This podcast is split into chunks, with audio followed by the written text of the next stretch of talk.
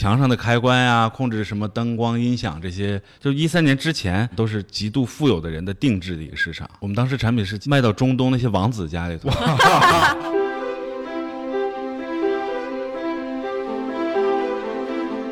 日本的大米基本上就两个米种的种类，中国可能三四千种米种品类，所以你日本的饭包到中国不适应。但是我们你买回来大米，你扫一下米袋子，我们可以根据大米的特性不一样，我们从云端下载温度曲线到这个电饭煲上，然后二次补偿你的温度，我们是非常精准的煮米饭的一个神器。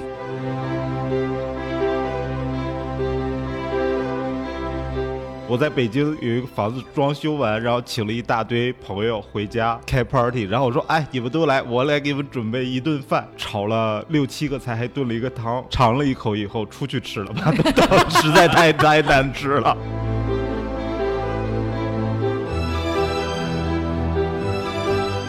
传统厂家为了定型一款电饭煲的底座啊，这样他可能打两百到三百个就定型了。嗯，我们打到五千个的时候还没定型，因为还不符合我们的要求。然后打活的这个师傅就哭了，你知道吧？因为他已经打了五天了，说从来没伺候过这样。对。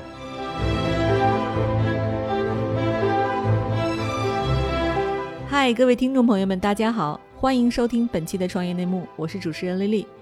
这是一档由 GGV 纪元资本发起的访谈节目。旨在为中国的听众提供更具专业视角的创业话题沙龙。我们深信，听故事是人类的古老本能，也将在每一期节目中尽可能的帮助嘉宾讲出他们最精彩的故事，讲出他们的创业内幕。亲爱的听众朋友，大家好，欢迎收听本期的创业内幕，我是主持人 Lily。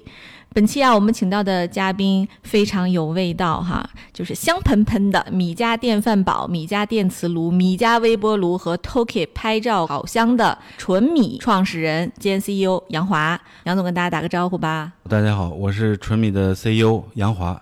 哎，对，可能大家不知道纯米这家公司啊，听着怪怪的这个名字，但是呢，对他们家的产品肯定有用过的或者是听过的。另外就是我们今天又请到了大家非常喜欢的小魏。Hello，各位好，我是小鹏汽车的小魏。对，就聊这样的话题，怎么能没有小魏哈？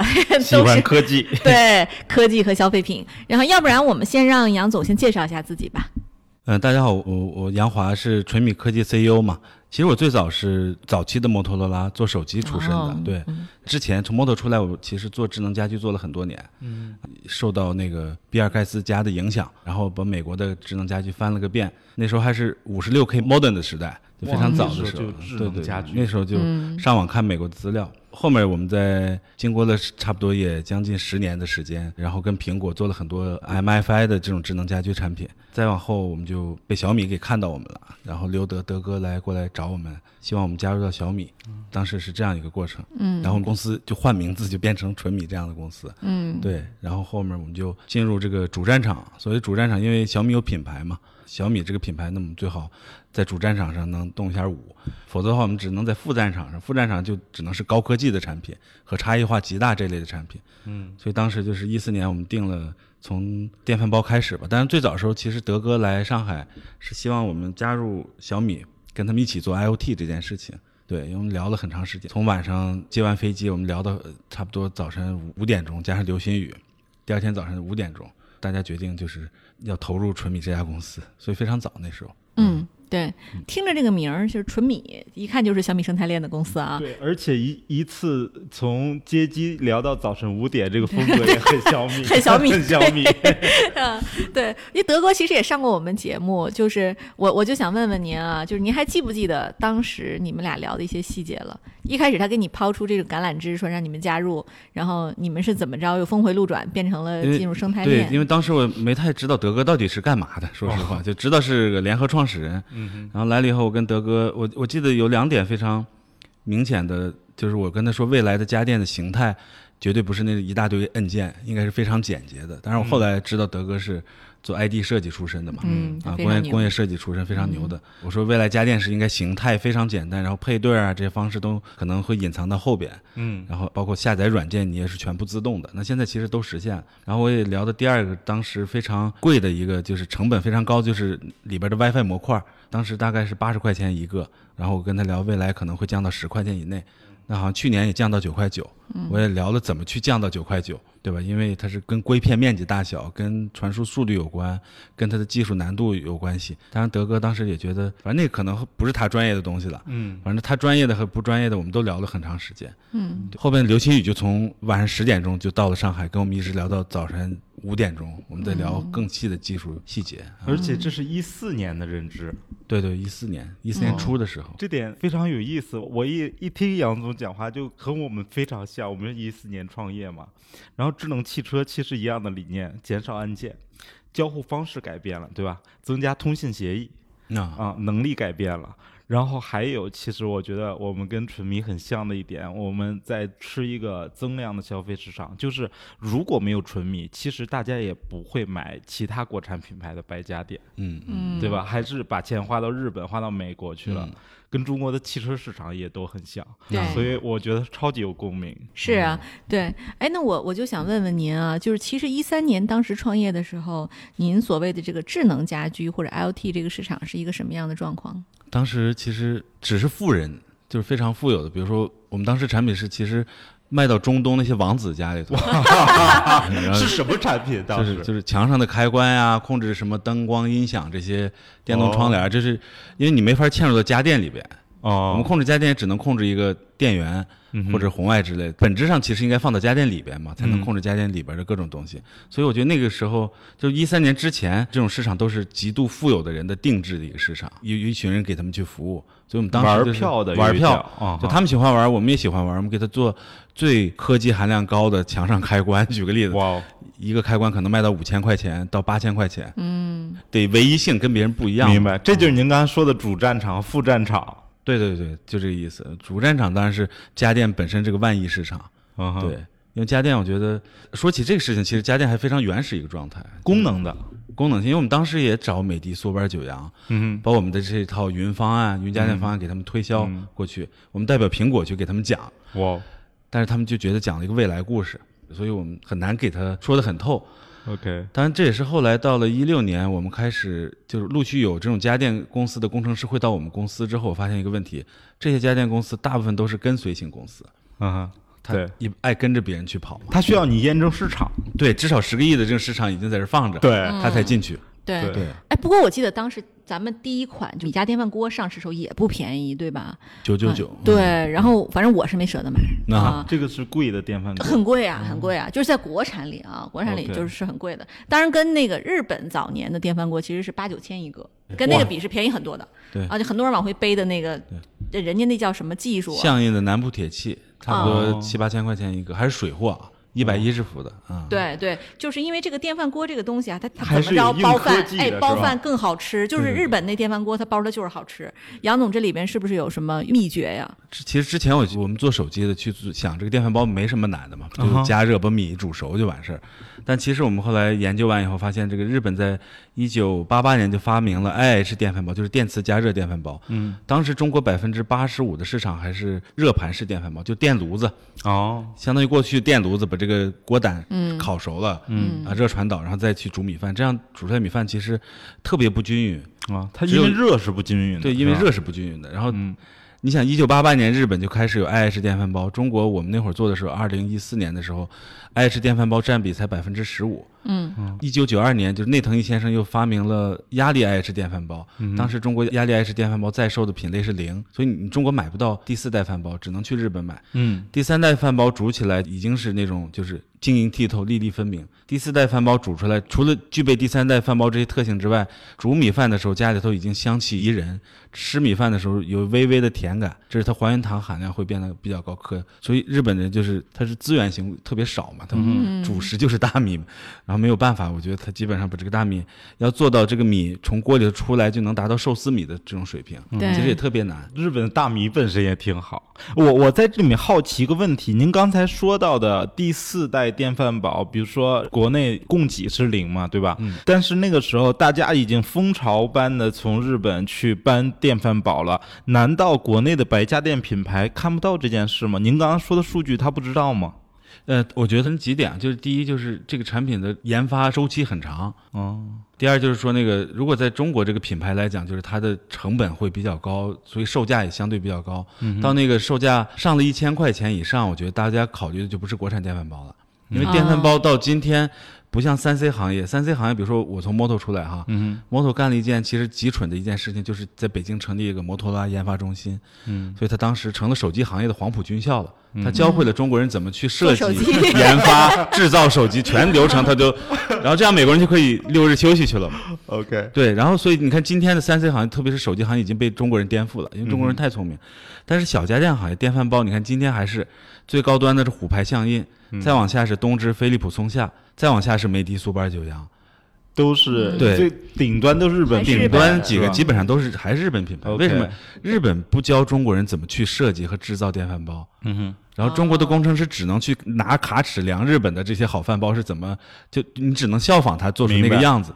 从今天看到国产卖的好的饭煲，量大的还是当年虎牌相印那个那个样子。嗯，就他当年卖的好的那个样子。所以别看小家电也是有技术壁垒的，是吧？然后我我我我可能稍微有点话多，真的在这里太有共鸣了。就是您看，您以前做摩托罗拉，其实从功能手机到智能手机。嗯，今天在做一个从功能家电到智能家电，对，我们做功能汽车到智能汽车哈，面临现象特别的一样，就是刚才杨总说最好的电饭煲或者最好的白家电都是日本品牌。我们看那个汽车市场，中国一年卖两千多万辆汽车，只有百分之三四十国产的品牌哈，然后国产品牌里面绝大多数都是十万块钱以下的，就国人有一个认知，只要超过十万或十五万就不考虑国产品牌了。那可能在纯米出现之前，大家对买小家电的概念也是这样的，最好就可能买到美的或者苏泊尔九阳，再贵，只要这价格一贵，就考虑。进口的了，嗯，对吧？对。可是纯米出来填补了这个市场，对对。然后我电饭煲，我们那款九九九对标的，其实日本相印南部铁器那款行货，上海有卖十三万九千九百九十九一个电饭煲，对，有有人买吗？呃，一年卖几台？四万块钱一个电饭煲，王子有买电饭煲这个？那是有保修的，二百二十伏的，所以大家只能买水货，因为水货就便宜七八千块钱了嘛。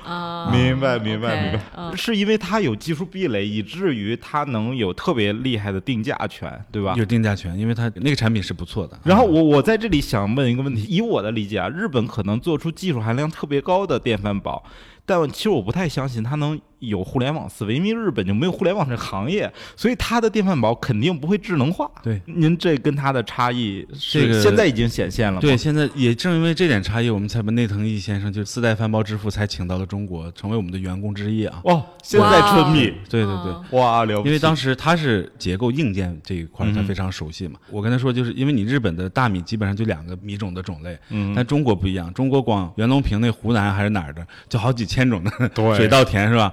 加起来中国可能三四千种米种品类，所以你日本的饭包到中国不适应。虽然你煮日本米好，但是相当于中国的东北米嘛，类似这样的。但是我们加入互联网这种基因，我们可以随便就你买回来大米，你扫一下米袋子，我们可以根据大米的产地的不一样、特性不一样，我们从云端下载温度曲线到这个电饭煲上。因为我们有你联网的那个位置信息，IP 地址，我们可以知道你的经纬坐标。通过经纬坐标，我们换算出你的当地的海拔高度，然后再从海拔高度换算出你的水的沸点温度。所以我们结合温度曲线，然后二次补偿你的温度。所以就这款饭煲，比如说在呼和浩特，针对五常大米。其实它海拔，比如说是一千四百米，水开温度九十七摄氏度，我们是非常精准的一个煮米饭的一个神器。听众可能在这儿听得有点懵，说白了就是这个电饭煲可以在不同的城市、不同的环境下提供不同的米的煮不同米的煮制方法。哇，好厉害！这我听完哈，这像一科幻大片儿一样。这就意味着说，您您其实得有多少数据啊？比如这几千种大米，还得有水的数据。这个水的什么，就是您说沸点，比如像高原地区还不一样。这个数据您是怎么获取的呀？就是地理位置信息，这个是有一些数据库的现成数据库啊，好搞的。然后另外就是说，呃，米种信息，其实我们一开始只放了大概五六个基本的米种信息过去，然后用户会自己调节大米的温度曲线，根据当地的这种水质和它的口感。这样我们在云端会获取到用户调节后的温度曲线的那个那个变化。一周后发现，比如他这周煮了四次大米，都是按这个最新的温度曲线来的，并且针对的大米是某一款那这款大米我们就固定温度曲线，比如说有三个人同时挑，那说明我原始的温度曲线不准嘛，就不适合当地这个口感。然后就我们在一周之后再更新温度曲线到这个最新的，最后是靠用户来的。对，您看，您刚才说这个现象，就是说你其实有非常科学的算法，可以把一个智能电饭煲煮出饭更好吃。那您会不会以后比如去餐厅，然后觉得哇这个饭好难吃，好硬，不要扔掉，会有这种情况发生吗？因为经常自己试各种大米嘛，然后确实有这种情况。就是原来我对大米不关注的，没那么细致。我其实对吃没特别讲究啊，但是对大米慢慢变讲究起来以后，呃，好的一些饭馆，比如说一些什么水煮鱼的或者日料的饭馆，他们后来就开始买我们的出的这种电饭煲，并且摆到前台，嗯就证明他们这是大米煮出来是个用的 IH 电饭煲，什么四代饭煲，好多饭馆现在也也这样做。这这个现象特别有趣，这个现象叫“但用难回”。一旦用上了，就很难再回去。我以为有什么科技，没有没有。哎哎，特别，比如说啊，用可能用纯米电饭煲煮饭吃习惯了以后，再吃其他的，不入口，哎，很难受。你说这个非常对，我觉得就是之前有很多人问我四代饭煲到底好在哪儿，我说你家用什么饭煲？他说用的热盘的，反正描述了半天，大概就是那个一代二代的水平。我说你连三代饭煲还没用过呢，嗯，你要不先用三代饭煲，这个口感任何一个都是不可逆的。你吃过好的，你再回不去了。哎，我我这里有一个问题啊，就是其实你看，您知不知道啊？就是大米是七千年前在中国就有的，嗯哼，就是因为那时候只有一种米叫稻米，然后到南宋的时候，这个大米其实它就已经引入了越南的一些品种，就口感非常好，所以大米才在中国普及开来。但其实中国是第一个吃大米的国家。但是为什么就是日本人把大米做的这么好吃？其实，其实中国就是皇室做大米的方法跟日本的四四代压力 IH 电饭煲做大米的方法是一样的，基本上也是大柴火，然后分那个高中低火，关键是在最后沸腾之后，他会把那个锅盖压上去，上面再压上砖头，那就相当于压力 IH 的原理是一模一样的，就是就只不过德国、日本还有意大利这几个国家工业化的速度快嘛，嗯，后来我觉得中国没跟上那个工业化的时代。对，所以就变成日本把这个东西标准化，用工业化的时代把它标准化。嗯，所以其实杨总说的，中国人早就有这种技术，只是成本太高，老百姓用不上而已。砖不好找，对，成本锅的成本比较高，要严丝合缝。对啊，那就说回来，就是杨总，您本人做饭吗？我其实很少做饭，那我爱吃，你知道吗？哦啊，我觉得做饭很烦，你知道吧？就是，就其实你最后为了这个结果，其实就是吃嘛，是吧？啊，怎么能啪一下就从这个食材变成美味的食物？嗯啊，我想过这件事情，就是一顿好的、特别美味可口的这种饭菜放在你面前，它得有三个基本的条件：第一个，你要有非常好的大厨、厨师，嗯，就他来管这个火候；第二，你要好的这种厨房设备。就比如说五星级的后厨是吧？那火得足够大。嗯。然后第三就是有好的食材，这三样东西其实缺一不可。嗯。所以我们现在只能完成，起码我们完成了大厨能调火力，然后又完成了一个好的器材。嗯。其实未来可能纯米还要做好的食材。如果这三样都完整了，那其实五星级的大厨的东西你可以摆在就在家里也可以做得出来。原则上是这样。相当于让大家。这个降低了成为五星级大厨的门槛儿，对吧？对对对，可能到不了那个嘛，那个因为还得摆盘什么的，至少家常菜我们是能达到这种水平。我真的特别期待这一天。我人生中唯一一次做了一次饭，就是在北京有一个房子装修完，然后请了一大堆朋友回家开 party，然后我说：“哎，你们都来，我来给你们准备一顿饭。”炒了六七个菜，还炖了一个汤，尝了一口以后出去吃了吧，实在太太难吃了，真的不会做。但我知道，其实有很多人做饭是乐趣，对对吧？对，你看那个《舌尖上的中国》啊，它前两季的点击量就有三个多亿，在网上。你知道它第三季招商金额是多少钱吗？嗯哼。二点六九亿，将近三个亿啊！民以食为天嘛，就是大家爱看嘛。因为其实你做饭的过程不是说我吃饭，包括说咱们就说到今天纯米在做新产品，就是一个拍照的电烤箱，对吧？哎，对，这个很令人好好奇，为什么烤箱要拍照？就是食物，就是大家在观赏食物过程中的那种感受是很不一样的，对吧？很不一样的，对，就是你看舌尖，大家其实看的不是他吃东西，看的是那种浓浓的乡情。就是我背井离乡，然后我看到就是那。普通人在做我最小的时候最熟悉的菜，每个人都有共鸣。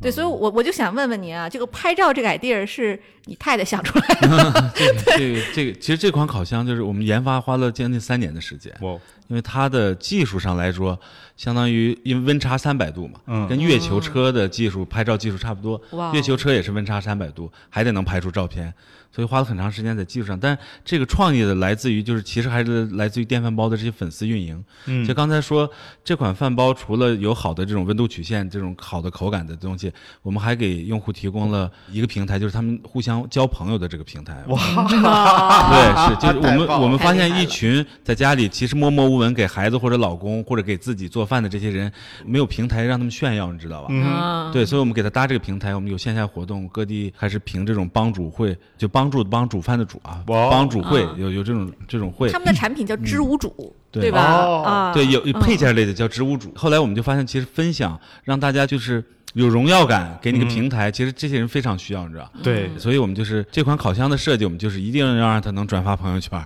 嗯，对，所以有很多哎，技术。这个产品或者服务的价值超越了电饭煲本身，它等于创造了一个平台，让爱做饭的这些人互相之间开始有连接。哎，，对，但但这里的技术难度应该是还是蛮大的，三百度能拍照，对吧？能实际上幺零八零 P 的视频直接传到云端，哇，然后在云端给它进行数据压缩到十五秒，其实这也是蛮复杂的，真的很因为全这个全中国这么多烤箱，同时太厉害这个这个技术难度是非常高的。像我们做汽车哈，所有的元器件儿，可就是说电子电器产品的元器件儿，基本上消费级别的相对来说便宜点儿。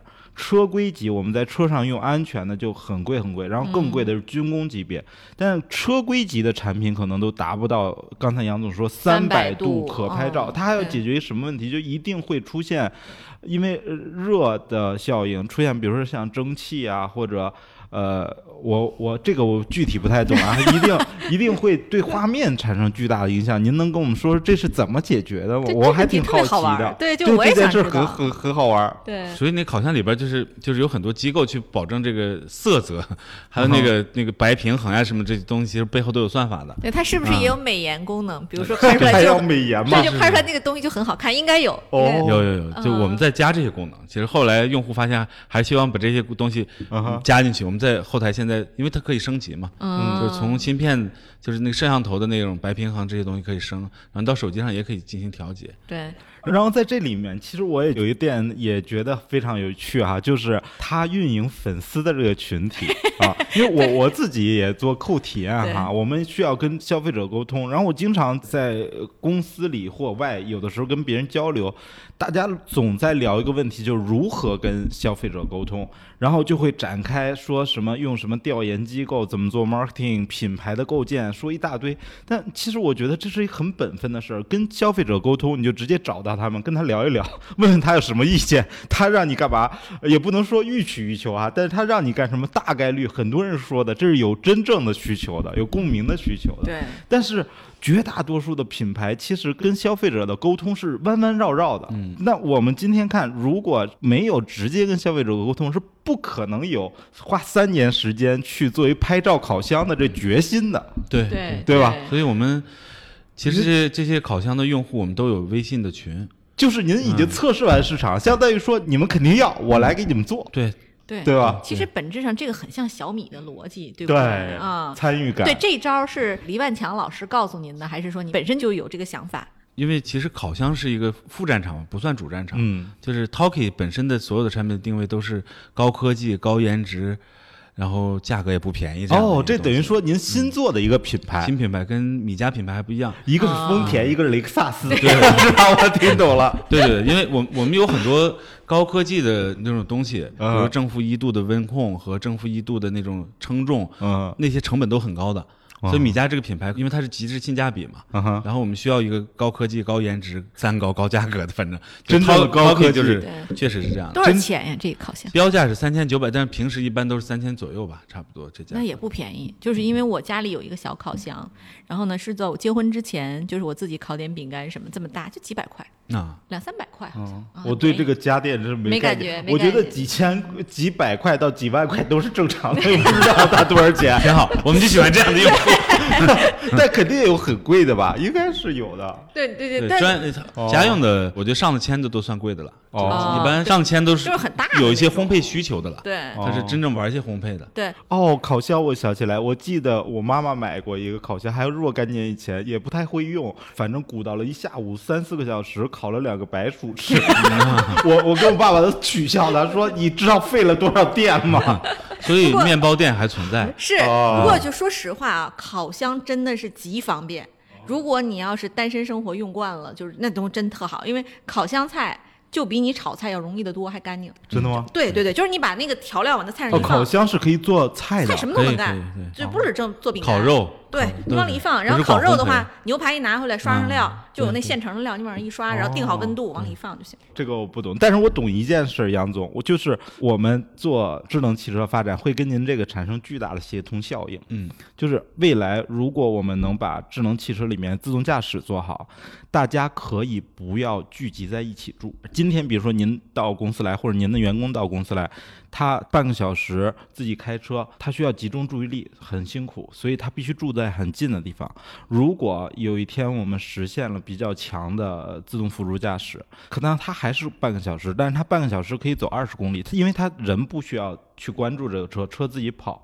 那个时候就意味着大家可以住的松散一点，房子会变大。所以我跟包括小米的兄弟也跟他们交流过，说那九十八寸的电视哈、以今天的居住环境用不上，或者说很少有人家有那么大啊。但是以后如果我们能就是出智慧。交通更更方便的时候，大家可以住的分散一点，房子大一点，可以用大电视，可以用更多的小家电来美好自己的对对生活。哎，对我昨天哦给我女儿挑玩具，在商场里啊，我就看到有一个车，其实很符合你这种想象，嗯就是一个玩具车，然后呢，这个玩具车前面坐两个小兔子，然后它前面是一个电视，嗯，就是它整个屏幕上其实可以投影很多内容，就像小房车似的，有烤箱，有什么电磁炉，有床，就是你想以后如果就小魏这个理想状态成立的话，那就意味着我们其实可以在一边开车的时候一边看电视，后面煮着饭。然后把饭吃完到公司上班儿，对对吧？就是人的生活会发生发生质的本质变变化。对对对一定会来。嗨，各位小伙伴，告诉你一件很重要的事情：创业内幕的听众群已经开通喽。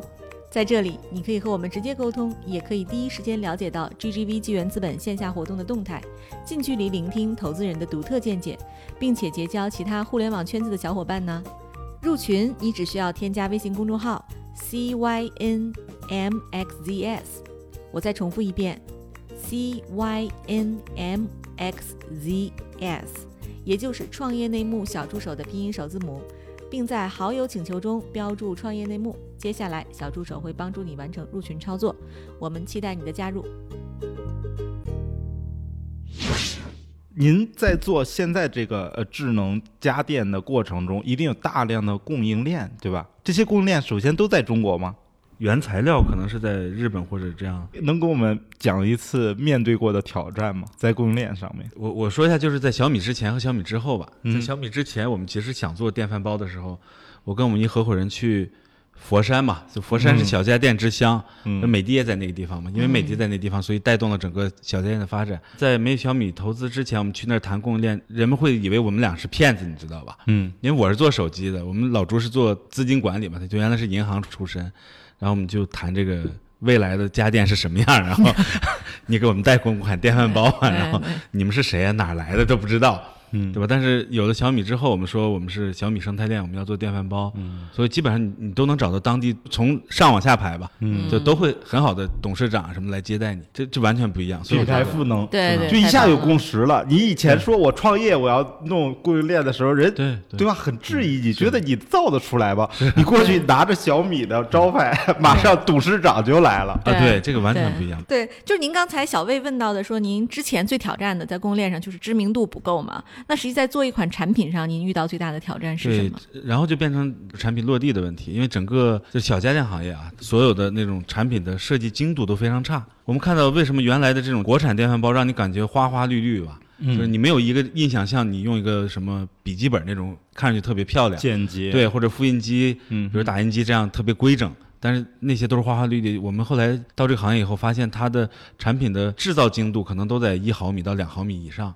但是实实际上手机行业是零点一毫米起步的，差异很大。公差，公差就是，所以我们去那个行业以后，我们就整个把它的这种公差的范围一下子缩小到局部的地方，必须要求到零点一毫米之内。嗯所以你看出来，就是小小米电饭煲看着非常规整，所以一般的公司是做不出来这样。这嗯这件事情花了我们很大时间的精力去调整现有的供应链，包括封闭车间，然后整套生产线上什么麦子系统，这个麦子系统都我们自己的人去编的，叫生产软件管理？质量管理管控系统啊什么的。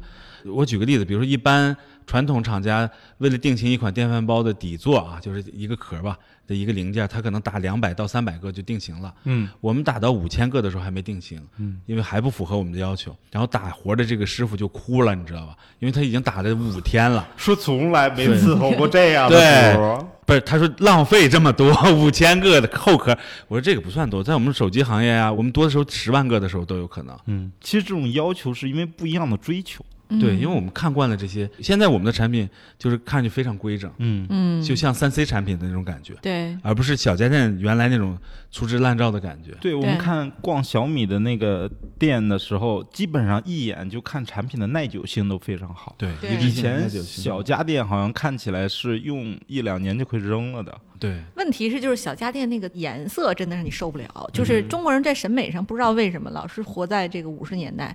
你要去一个商场里看那个不同颜色的电饭锅，真的就看着非常难受。但你去小米店，哦它什么东西长得都很简洁适啊，那个线条非常流畅。你其实我告诉你，简洁更难做，它不是光设计的问题，对工艺要求极高就是因为它的公差太大，嗯所以它只能不同的件儿用不同的颜色，故意做出不一样的颜色，让你看到就是两个不一样的件儿。对对对对，所以它必须得花花绿绿的哦啊，是这样的。哦，啊难怪对对吧？审美本身是这么一回事儿，就首先你得认识它，你才会选择它。嗯，可能以前这个行业整体而言，它对审美本身追求就没那么那么高对工艺的追求，对吧？对科技的追求本身就没那么高。对所以他已经尽力做到他那张卷子的一百分了，但是满足不了消费者的需求。对，我觉得这得感谢乔布斯，就是乔布斯整个荡涤了中国人民的审美。对，乔布斯之后的手机基本上都长一样了。我觉得就是现在就是传统家电，我们说不管它是几级几代，我们统称为那个就是上一代，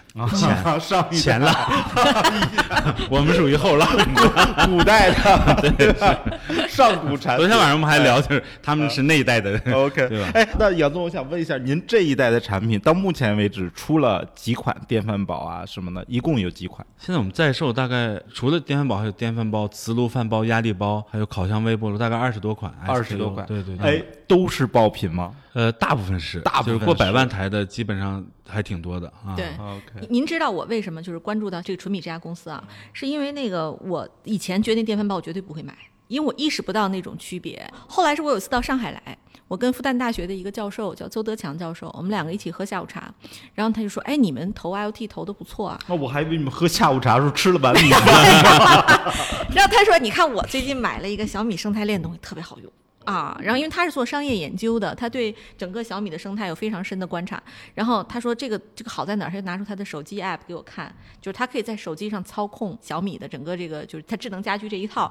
然后我就当时还是不理解，我说你难道用手机 app 去点一下那个电饭煲？和你在上面按一下电饭煲，这个价格就有这么大差异吗？他说你吃过就知道。这句话我觉得是非常好的用户的这个代言，就是你不用是没有办法对，一定要感受的，对对。大部分的智能化的产品其实说不明白的，因为它必须要人实际使用过这个产品以后，他能才能感觉到那种舒适啊、便捷啊，或者体验的升级啊。如果你光描述不体验，非常难。对，小魏以前是开豪车的，爱然后车人士对爱车人士啊，就就就我们都一般人买不起那种。嗯然后，但是他去了小鹏汽车之后，他每天开小鹏汽哦车，而且他就不断的跟我安利，他说。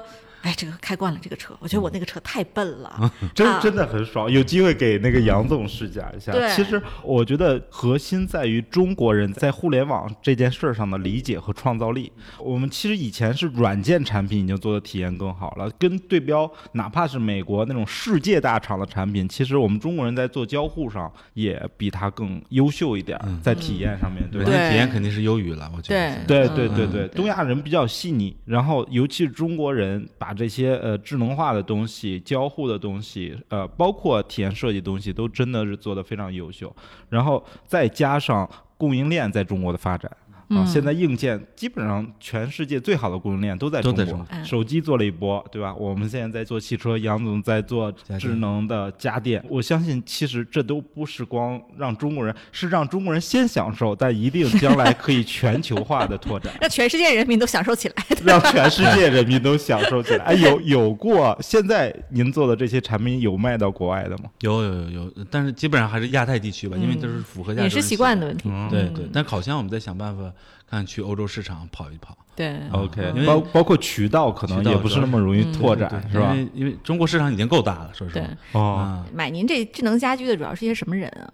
大部分还是会玩儿的这些年轻人吧。嗯哼，就我们说说年轻人，大概是处在二十五到四十岁之间。嗯哼，就是米家的大概年龄会低一点，然后嗯。但是 Talkie 的年龄层稍微，比如说二十五到四十，嗯。这个都都会有的。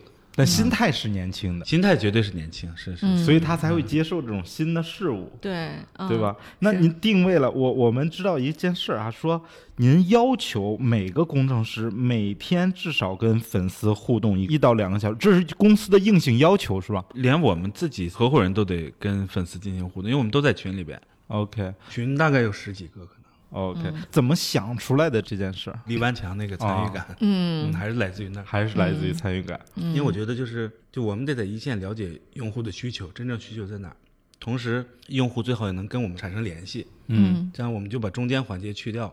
否则，真用户的问题到我们的这种能反应过来的，可能通过好几级才能过来。按传统企业啊，我从始至终就是觉得哇，巨大共鸣，巨大共鸣，巨大共鸣。咱们除了做的产品形态不一样，其实我认为所有的逻辑都是一样的。对，就是一定要让用户参与。因为我们有一次办线下活动，其实我发现就是这些主妇们呀、什么嗯，或者好多老师，就是我们的用户老师占特别多，我就觉得很奇怪，就是老师占特别多。幼教呀，什么小学老师、初中老师，就是他们可能在家里真的给孩子做饭或者怎么样。哦就来以后，我们给他们各个地方评奖，嗯，因为他们会在 app 上上传他们的这食谱，嗯就是你今天上传以后，全世界人民都能分享你的温度曲线，这个其实它是有荣荣耀感的。哦，别人还能用它的，用它的，对，哦、就等于就是我们是一个中华美食云端的库，把你哦给固化在里边了啊。我们是固化味道在云端这样一个感觉，然后同时也给他发奖。我在发奖的时候都很激动，那嗯时候其实把我也感动了。哇，然后我觉得这件事情要坚持做下去，所以其实我们的产品没打什么广告，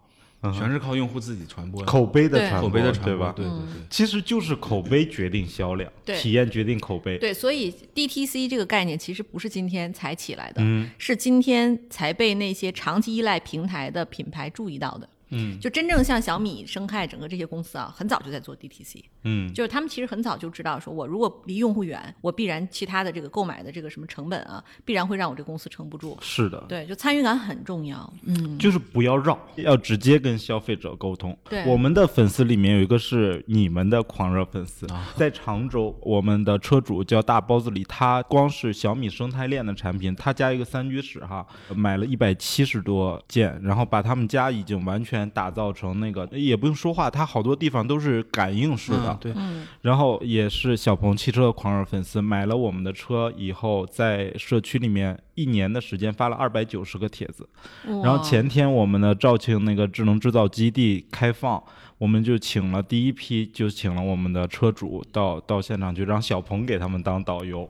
啊，对，跟刚才杨总说的其实非常一样。就小鹏当时也自己听得非常激动，他要听这些车主用车一年的感受、体验，包括吐槽哈，反馈给我们，告诉我们怎么改这个产品。嗯对，其实你看，对一个产品，你对它的品牌有热爱之后啊，他做什么都对。我就说回来，还是小鹏这个事儿，他们前两天不是出了 P 七嘛？嗯然后那个 P 七上线的时候，他们有一个非常无聊的功能，就是那个车会眨眼睛，就是它它 要放那个音乐之后，它就跟着那个音乐那个大灯会有有节律的眨眼睛，哒哒哒哒那样。这个多无聊啊！这个功能，不会啊，很多人喜欢的。哎，我特别突然想你知道吗？很多喜欢发朋友圈也是对吧。对。对，我突然想到一个事儿，我们应该跟您合作的是把纯米的产品，因为我们年龄层次差不多，消费者上线到小鹏的商城，因为我们有积分要消耗这些积分，现在我们大量的都是用戴森的，啊。啊，对对对对，戴森的也是用小家电，这个，我觉得可以可以可以这个产品是很合适的，是吧？所以您现在是有一套成熟的方法论，能复制自己的爆品吗？产品啊，有一类是补充的，就这个品牌你可能得有这些东西，嗯要不然你就不是小家电的一个综合性品牌。嗯在这里头，我们很清楚哪个可能会成爆品，我们就会在爆品的上花更多的力气去做产品前期的定义，然后差异化也是足够。其实我们对爆品是从做完电饭煲之后才有的，摸到的，摸到。对因为我我也跟团队经常说，呃，要控制自己的欲望嘛，就是因为你刚进入一个新的行业，你可能是欲望是开放的，嗯你可能想什么东西都想做，但实际上你没有学够一万个小时，你你的所有的欲望没法收敛回可工程化的这个过程。对，所以其实我们在第一款饭包大概两年半以后，也正好过了一万小时之后，我们才开始想第二款、第三款这样。嗯，所以第二款爆品我们就是那个米家的电磁炉，啊，嗯我们做成圆形的。哎，我家有这个，对是。锅是圆的，我们说电磁炉为什么一直是方的呢？为什么不做成圆的呢？这很奇怪一件事情，是吧？后来我们就做了个圆的电磁炉，跟锅是一样大，从上到下一样的。所以在那之前没有圆的电磁炉，你知道，都是方的电磁炉。是所以是为什么呢？为什么没有圆的？为什么都是方的呢？对这个事情其实蛮复杂，就是因为方的那个好切，你知道吗？哦，工艺的问题，工艺，然后一是工艺，二就是它生产起来简单，嗯因为操控区在前边，电磁在后边哦，过 EMC 电磁电路认证时也非常容易。后我们这个电磁线圈电路板就在它下边，其实过 EMC 你要有很多抗电磁干扰的这种技术在里边。那我做手机的嗯 EMC 很容易做嘛，就相相对来说，嗯啊，其实有一定的降维技术到这个行业来。降维打击了。对，哎，您刚才说到降维，就是杨总，您本人是什么经历啊？你能给大家讲讲吗？我早期其实，在大学就已经有好几个专利了，嗯对，那时候已经卖钱了。就是大学时候我已经换过三辆摩托车，我们学校唯一一个骑摩托车的人。大学靠专90利卖钱，是是，你今天看的三 D 电视收录放，就是我当时就是已经做出来，两个眼睛的摄像头、录像机，戴那个眼镜儿，一套都做出来了。嗯，我们有一门课叫电视原理，那本书我一晚上看完，第二天就跟老师讨论，能不能把手从电视里伸出来。电视那个平面就会在什么地方？因为电视有平面的嘛。如果是二维的话，如果三维那平面在哪儿？我一直在想这个平面会不会消失，这是一个。还有一个就是，今天那个你上汽车钥匙放在一边，直接摁 start 键，就是智能钥匙嘛。嗯那是我的第二个发明。，OK，嗯然后还有就是一个电脑游戏手柄，这个卖给一个台湾人了，反正就台湾的，当时台湾是搞这个多嘛，就大学其实已经开始搞这个。哎，确实是科学家哈，可能听众隔着这个音频的内容看不见。刚才杨总在讨论他的专利的时候，眼睛放光，真的爱技术。对，而且杨总就长得一点都不像技术男，对不对？小薇，你看我们见过那么多啊，就是杨总是一个非常 decent 的商人，就是戴着眼镜，然后但穿着但底 polo 层是衫，是啊科技的，又加上了现在对吧？对对市场的这种敏锐，左脑到右脑贯通了。哎，这个总结特别到位。我做的所有东西都是结合生活，所有东西是让你方便，对让你感觉新奇特。就其实我们很难做那种基础型的发明创造，嗯嗯比如说改个原材料科学这样，嗯我觉得那个周期也长，而且也没那个底蕴在这个地方放着，明白。就大部分的这种都是一加一大于二这种发明应用层的？应用层的多一点。嗯对对我还听过一个故事，我跟您求证一下啊，就是说杨总他在求职的时候去摩托，他其实一开始是被 HR 给忽略掉了，因为去摩托的人太多了，然后 HR 没有找到他，或者就是当时时间不够了，他后来是递上了他的发明专利的那个，强把人家拉住，说我给你看一下我的专利，然后给你看一下我的简历，然后那个 HR 就说你现在跟我上火车去面试，我，上火车去。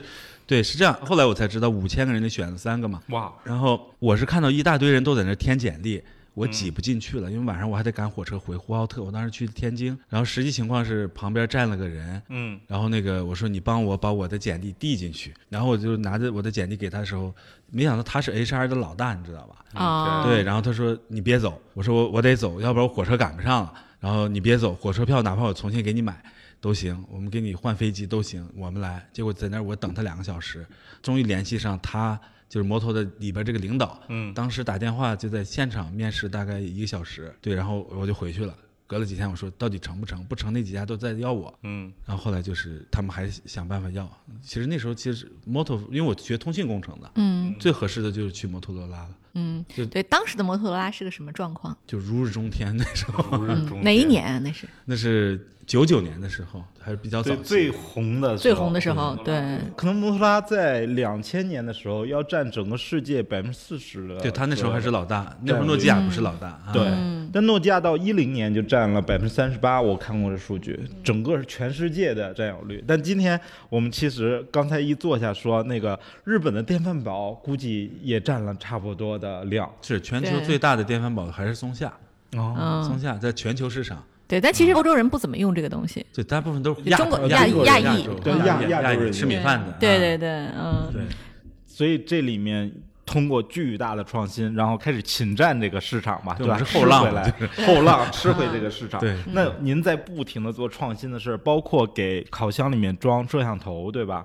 那么，呃，我想问，作为一个创业公司，您觉得去创新的驱动力是什么？难点在哪里？因为做了很多的创新，，对，其实因为我们公司有很多做创新的人嘛，就是这种人是特别难招的。他的岗位就是做创新的。呃，准确来说叫产品经理，就做产品初期定义的，因为我们创新大部分都这个部门在做创新，就是这个部门的人，其实大部分我们要求就是还是有很强的 sense，嗯哼，跟他的出身就是从小的教育经历这些都有关系的。这些人其实不拘一格，可能挣两个月工资就出去玩去了，啊，然后把钱花光了再回来，都允许的，可以的，可以的。啊就这样的人，绝对是不是那种 just so so 来了就 就是你需要有他更大的视野。对，所以他们会比较给他们比较放松的这样的，但是我们也会经常强调我们的核心到底在什么地方，嗯，别抓错了，因为这些人有的时候会想偏，你知道吧？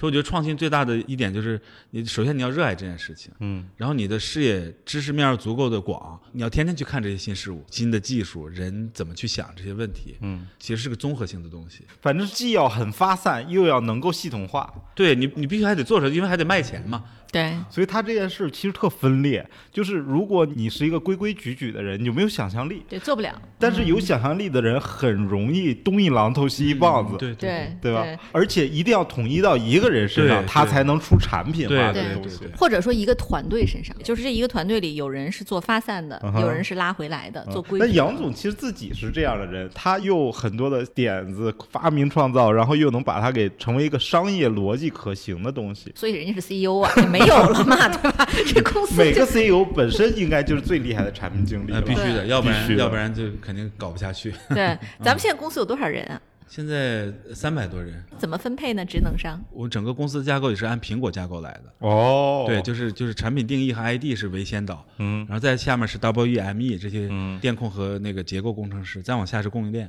嗯这是苹果的架构，但是嗯其实传统企业是市场和销售做导向的，对那个地方需要，比如说美苏酒、美的苏泊尔九阳都是那边说了算，对吧？嗯然后你给我提方案，具体选哪个是我们这帮销售说了算，嗯所以我们一直还是这样的一个架构在做。其实技工贸路线，对就是他刚刚说有一半的组织里面一半的人是做研发的，是吧？百分之百分之六十五以上吧，差不多。百分之六十五以上的，对就是任何的产品服务最主要就看组织。如果一个公司说我们特别重视技术，然后你说你们三百多人有多少做技术啊？六个，那技术大概就不会那么强。对可是如果一个公司百分之六十五都是研发人员，可想而知，其实。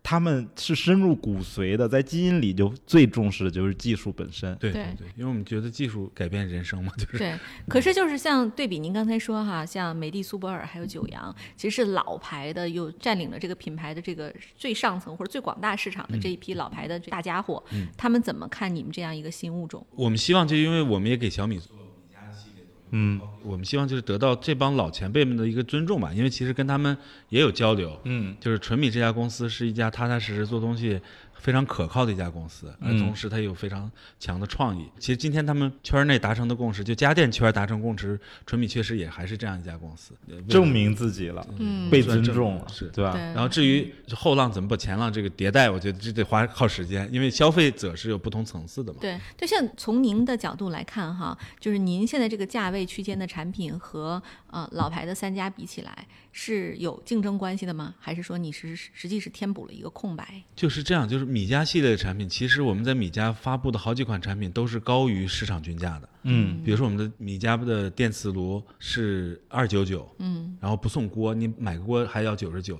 加起来就是其实四百块钱一套了。但你知道电磁炉均价是一百块钱，还送你八件套、四件套。啊对，所以我们在生态链里头还有另外一个责任，就是说，因为生态链经常会讨论哪家公司做的东西能把小米的价格往高走。嗯我们做了三款产品，一个小饭包，一个九九的饭包，还有电磁炉，都是让整个价格抬高的。那 Talkie 的定位就是更高了。啊那是科技酷玩的一票人喜欢的东西。嗯，所以你们的责任其实这是 branding 里面的 hero，就是带着大家往上走的，要不然多没意思呀！就是我们一帮做手机的人来做锅来了，还不把锅做好点儿，对，就没有没有意义了嘛。有追求。是啊，您现在卖的最好的产品应该还是电饭锅，对吧？对，电饭锅、电磁炉现在是两个大品类，因为它 SKU 也也够多嘛。对后面可能那几个会逐步逐步哦，它横向的还会衍生衍生大的小的，对对是吧？那您这两个序列一年能卖多少套？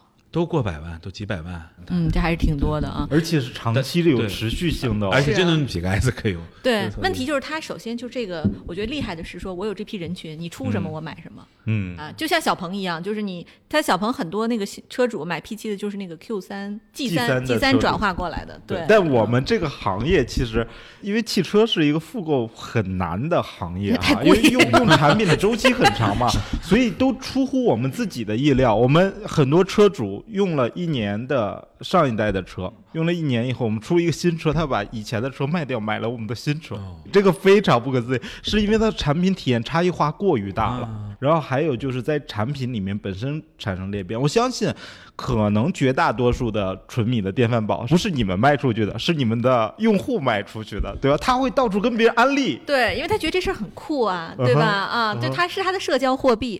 然后同时，昨天晚上你知道吗？我还在闲鱼上搜了一下纯米，就如果你现在在闲鱼买，就米家电饭煲啊，它价格并没有多便宜，二手二手的并没有。二手的可流通，对，对，它它能卖，对，就是首先就是，其实我用了一段时间这电饭锅，其实还能卖一半的价格，哇哦，因为它贵嘛。比如说你一千块钱买吧，电饭锅这东西其实无所谓了。把小家电做出保值率，对对，它五百块钱也能卖出去啊，哦对，所以还挺有趣的这一现象。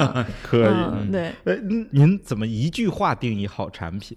啊，这个其实特别难表达啊。就是如果拿一句话来说，我觉得就是像你的梦中情人的感觉。感觉一想之美。对，就是比如说，我不管安的位了，就是你嗯，结婚没结婚，有没有老婆，这些都，反正你想象当中的你喜欢的那个，我能 get 到这个内心当中，嗯好产品就像梦中情人是什么，你知道吗？第一次碰到就有特别大的熟悉感。我我很久很久没有这感觉。啊就是就是有很多的好产品是这样的，让你创造你是其实你定义不了，然后你可能一直在找，你也你也说不出来。对对你碰到它那一刻，你就知道说这就是我的这就是我的。是是是我觉得非常的精准，就像我第一次看到邓伦的感觉，对吧？真的非常精准啊。我们好多用户试驾小鹏汽车说，第一次开就觉得车是我的，啊但有的品牌的车是开了很久都觉得很陌生。哎，那，我的车，我的车，对，现在还刮呢。对对，当然这个其实在我们内部会有一系列有关梦中情人的定义，包括婚前、试婚、结婚等等。哦，你们就是就是会用这套语言这套言，语言就是找对象的语言嘛。哦，就有的可能你找不着，你怎么去想办法努力找到这样的，否则你很难让工程师去理解你的产品是怎么是怎么去定义的。啊对，主要是对直男的话术。对哇哦，这个我学到了，我们学要用语。哎，我觉得这个真的非常有启发，因为刚才他一说，呃就像你的梦中情人，我完全 get 到那种感觉，太酷了。各位亲爱的小伙伴，你知道吗？除了创业内幕之外，我们还出品了一档英文播客《Evolving for the Next Billion》，由 GGV 纪元资本的管理合伙人童世豪和市场经理 Rita 杨主持。如果你对东南亚、印度、美国等海外市场感兴趣，欢迎收听来自当地头部创业公司 GVC 的声音。收听及订阅，您可以在我们节目顶端找到 GGV 的小馆。点击进入就能看到我们出品的这档节目了。欢迎喜欢收听英文播客的小伙伴点击订阅哟。如果让您帮听友们推荐一本书或者是一部对你影响最大的影视作品，你会推荐哪个？如果看书的话，我我觉得还是刘慈欣的那个《三体》好好看一看，因为那那个值得看好几遍。然后为什么是《三体》？